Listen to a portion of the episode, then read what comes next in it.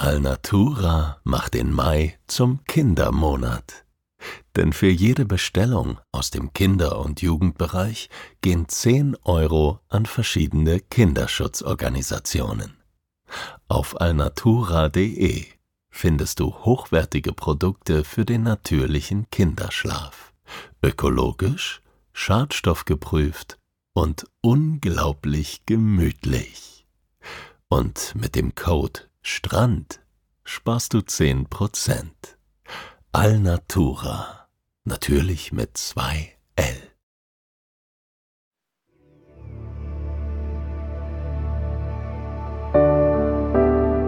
Schlaf gut. Träum was Schönes. Das waren die Worte meines Vaters. Auch er hatte seine Mühe mit dem Einschlafen.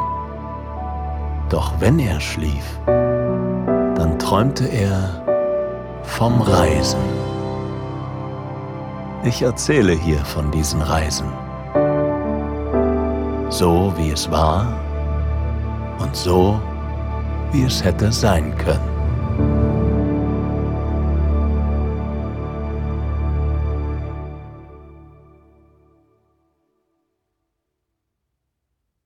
Aus dem dichten Grün zirpt und zwitschert und fiebt es.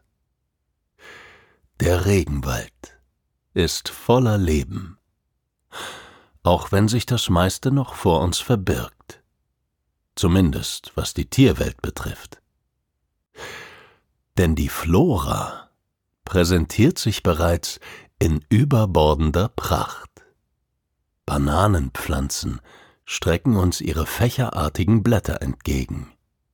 Riesige Birkenfeigen wachsen in Höhen, von denen die mickrigen Büropflanzen bei uns zu Hause nur träumen können. Und das, was ich für große Farne halte, mit sattgrünen, fächerartigen Blättern, sind eigentlich Ratternpalmen, wie mein Begleiter mich aufklärt. Aus ihren dünnen, rohrartigen Verzweigungen werden Körbe oder Möbel hergestellt. Auch auf meinem Balkon zu Hause befindet sich einer dieser leichten Korbstühle. Hier stammt er also unter Umständen her, mitten aus dem dampfenden, dichten Bergregenwald auf Koh Samui, der zweitgrößten Insel Thailands. Tief sauge ich die feuchtwarme, nach Erde duftende Luft ein. Aus dem Dickicht sind gellende Rufe zu hören. Ein Vogel oder vielleicht ein Affe? Wir sind jedoch auf der Suche nach einer ganz anderen Art von Tieren, die nicht so geräuschvoll auf sich aufmerksam machen. Mein Begleiter gibt mir einen kleinen Stoß und deutet auf einen Haufen ein paar Meter von uns entfernt. Elefantenkot, sagt er, und wir nähern uns vorsichtig. Und dort finden wir endlich, wonach wir suchen. Nicht die großen, grauen Dickhäuter, sondern viel zartere, buntere Lebewesen. In ihren Bewegungen so flüchtig wie ein sanfter Windhauch. Schmetterlinge. Tom, mein Begleiter und alter Schulfreund, ist Entomologe, ein Insektenforscher. Seit vielen Jahren lebt er nun in Thailand und widmet sich der Erforschung dieser zerbrechlichen, geflügelten Wesen. Auf der Hinterlassenschaft des Elefanten haben sie sich niedergelassen, um wichtige Mineralstoffe aufzunehmen die sie im Regenwald sonst selten finden. Wir knien uns hin, um sie besser beobachten zu können. Und während wir minutenlang schweigend dahocken, wird mir klar, als Naturforscher braucht man vor allem eines Geduld. Doch sobald man einmal auf diese Weise innehält, nimmt man plötzlich so viel mehr wahr. All die Bewegung um einen herum, all das pulsierende Leben, das einem vorher vor lauter Geschäftigkeit verborgen blieb. Von den feinen Blättern eines Bambusgewächses perlen feine Wassertropfen. Im Gestrüpp knistert und knackt es. Und eine riesengroße Ameise krabbelt emsig über meinen Schuh.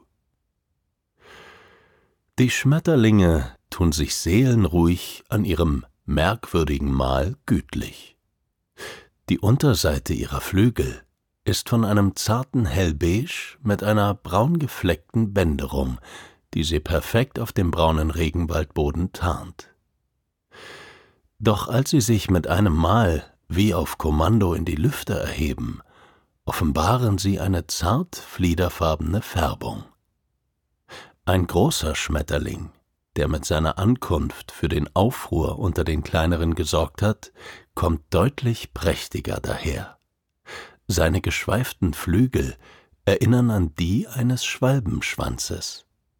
Die schwarz eingefassten, türkisenen Flecken leuchten in einem magischen Blau, das mich unwillkürlich an ein Buntglasfenster in einer Kirche denken lässt, durch das ein diffuses, unwirkliches Licht fällt.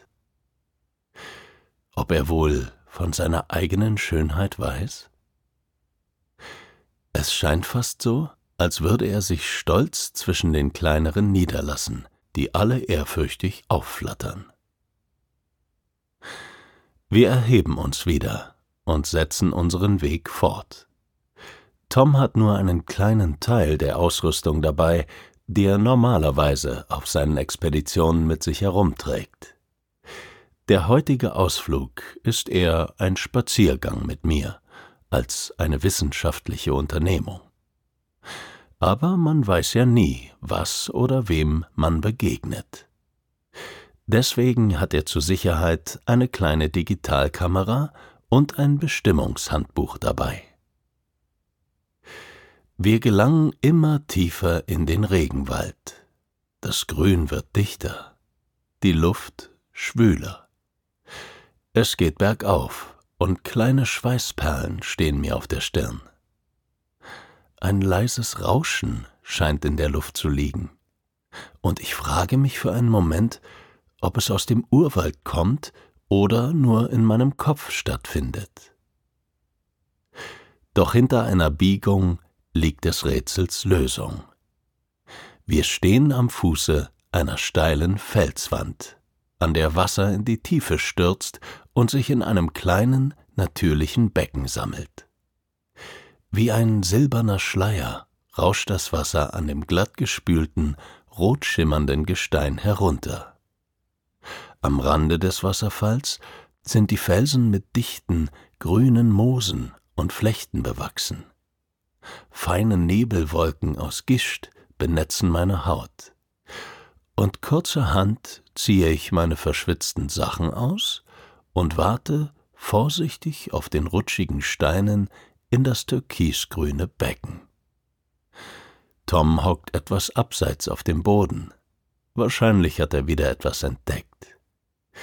Ich bewundere seinen Forscherdrang, der ihn sogar in diesem Moment davon abhält, sich in dem klaren Wasser zu erfrischen. Ich lasse mich jedoch entspannt auf dem Rücken treiben, lausche auf das Rauschen und Plätschern der Kaskaden hinter mir und blicke über die sanften Hügel des Regenwalds, aus denen majestätische Kokospalmen ragen und vereinzelt die knorrigen Stämme der riesigen Yangbäume. Nach einem ausgiebigen Bad steige ich aus dem Becken und nähere mich der Stelle, an der Tom gerade seine Kamera gezückt hat. Ich habe ihn fast erreicht, als mir etwas in leicht schwankendem und unbeholfenem Flug entgegenflattert und ein großer Schmetterling auf meinem Arm landet. Ich wage kaum zu atmen. Es ist ein wunderschönes, schwarz-weiß gemustertes Exemplar. Leicht bebend öffnen und schließen sich die zarten Flügel. Schwarze Linien durchziehen sie wie die Aderung eines Blattes. Das Weiß schimmert je nach Lichteinfall leicht bläulich oder leicht gelblich.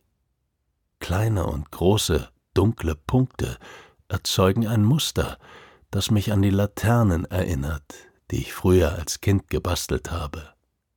Aus diesem zarten, durchscheinenden Transparentpapier, das so schön geknistert hat.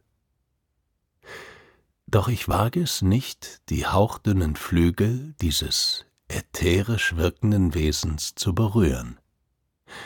Die vier schwarzen Beinchen kitzeln auf meiner Haut. Ich hebe meinen Arm etwas näher zu meinen Augen und kann sehr deutlich die riesigen Facettenaugen des Tiers und den schwarz-weiß gestreiften Leib erkennen. Wie es mich wohl wahrnimmt. Für einen kurzen Moment spüre ich eine rätselhafte Verbindung zwischen uns, so als wäre dieses unwahrscheinliche Zusammentreffen mitten im Urwald kein Zufall. Doch einen Augenblick später breitet der Schmetterling schon die großen Flügel aus und erhebt sich in die Lüfte. Eine weiße Baumnymphe, sagt Tom, und wir beobachten, wie sie sich mit langsamen Flügelschlägen entfernt. Der plumpe Flug täuscht, erklärt er mir. Die Baumnymphe kann sehr schnell und hoch fliegen. Es sind sehr gesellige Falter. Man hat schon beobachtet, wie sehr viele Exemplare gemeinsam um einen bestimmten Baum geflogen sind, ohne dass man bisher herausgefunden hat, warum. Weiße Baumnymphe, flüstere ich vor mich hin. Nach dieser magischen Begegnung beginne ich langsam den Zauber zu verstehen, der von diesen Geschöpfen ausgeht. Nach unserem Ausflug haben wir uns erstmal eine Pause verdient. Zumindest ich bin dieser Meinung, während Tom schon wieder von seinem Forscher-Ehrgeiz gepackt ist und sich in die Vorbereitungen für unsere nächtliche Unternehmung stürzt. Doch mir ist sehr nach Faulenzen zumute, und so ziehe ich mich an den Strand in der Nähe meiner Unterkunft zurück. Es ist ein paradiesischer Ort.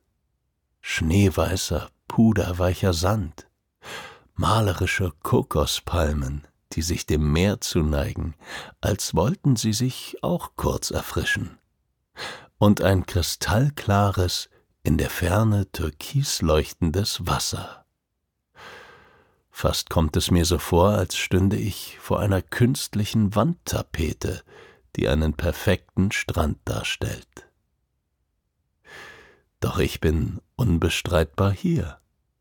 Der warme Sand schmiegt sich samtig unter meine nackten Füße. Der Wind fährt in die riesigen Palmwedel und bringt sie zum Rauschen, und die winzigen Wellen lecken vorsichtig über den breiten Uferstreifen.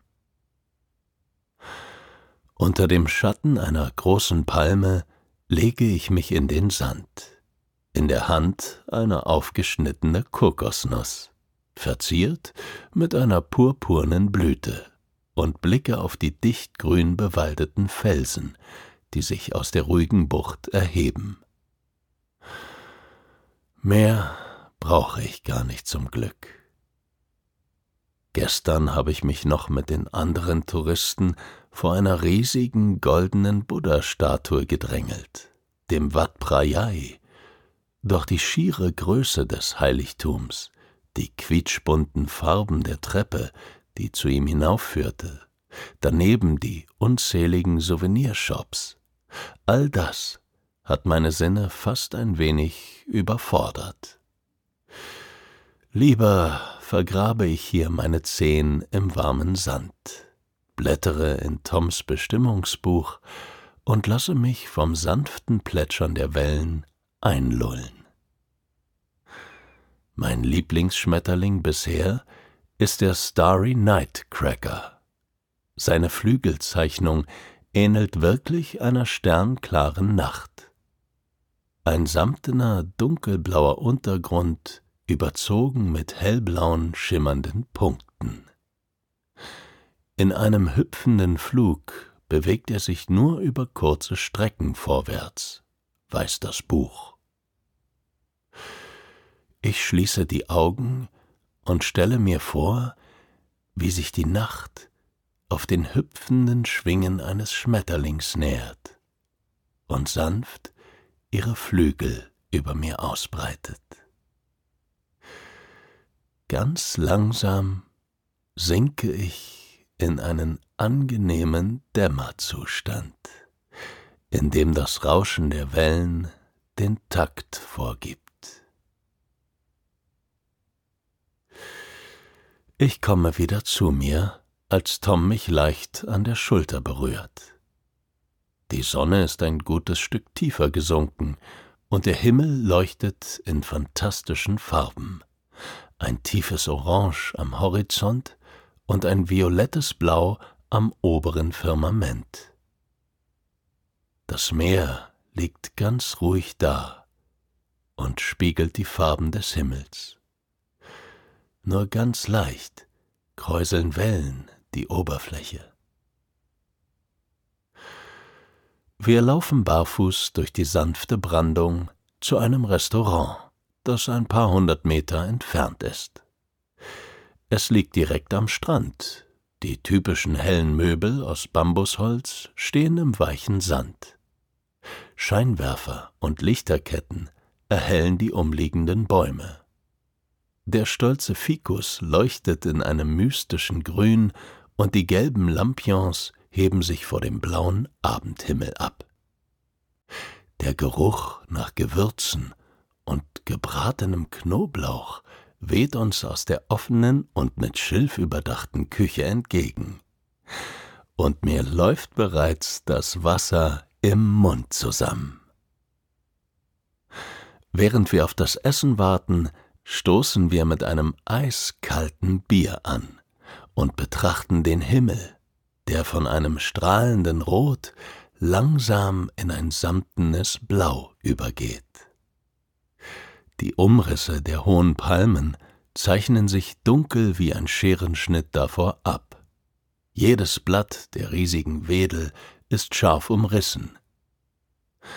Tom philosophiert schon wieder von seinen Schmetterlingen von der faszinierenden Verwandlung, die sie im Laufe ihres Lebens durchmachen, von der Raupe zur Puppe zum Falter.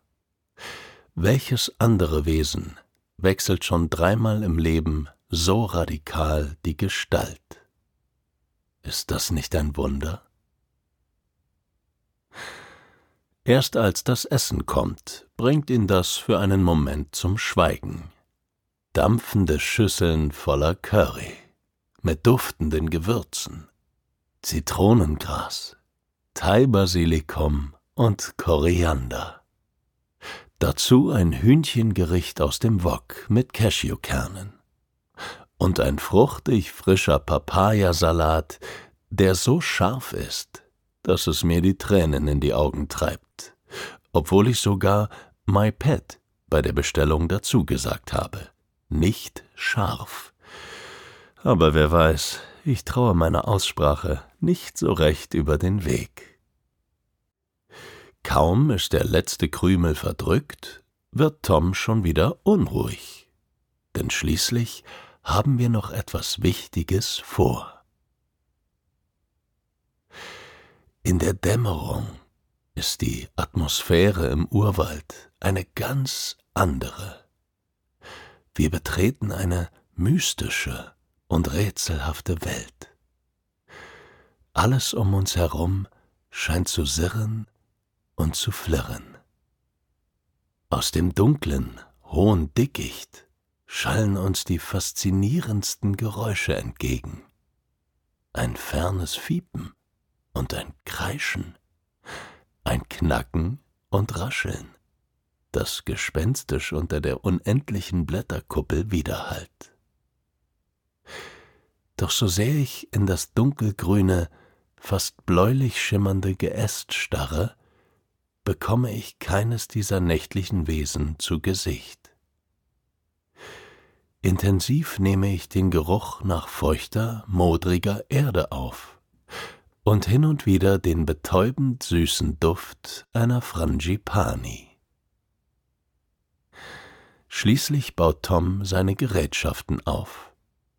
Mit Hilfe einer Glühbirne und einem Leintuch konstruiert er eine Vorrichtung, die Falter anziehen soll. Er will sie zählen, um die Veränderungen der Populationen zu erforschen.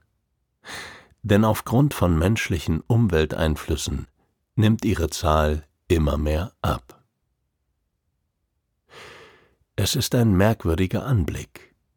Eine gelb leuchtende Glühbirne mitten im thailändischen Dschungel und die flatternden Silhouetten der Falter, die unweigerlich von dem Licht angezogen werden.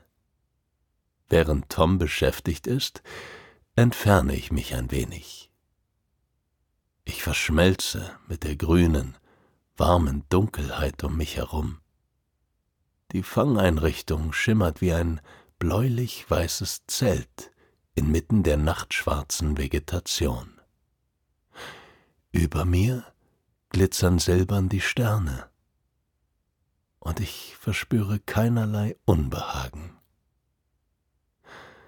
Im Gegenteil, ich fühle mich als unverzichtbarer Teil all dieses Lebens um mich herum und so geborgen wie in einem angenehmen Traum.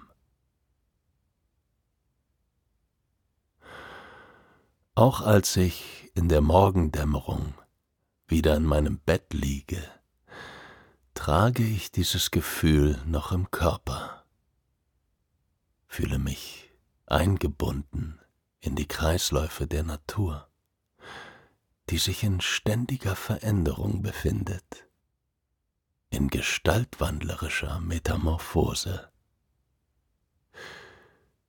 Und wie auf den Schmetterlingsflügeln der weißen Baumnymphe schwebe ich schon halb im Schlaf, über die dampfenden, blaugrünen Regenwälder der Insel, über denen der Morgendunst hängt. Und während die Welt um mich herum langsam erwacht, tragen mich die samtblauen Schwingen des Starry Night Crackers abermals hinüber in einen wunderbaren, tiefen Schlaf.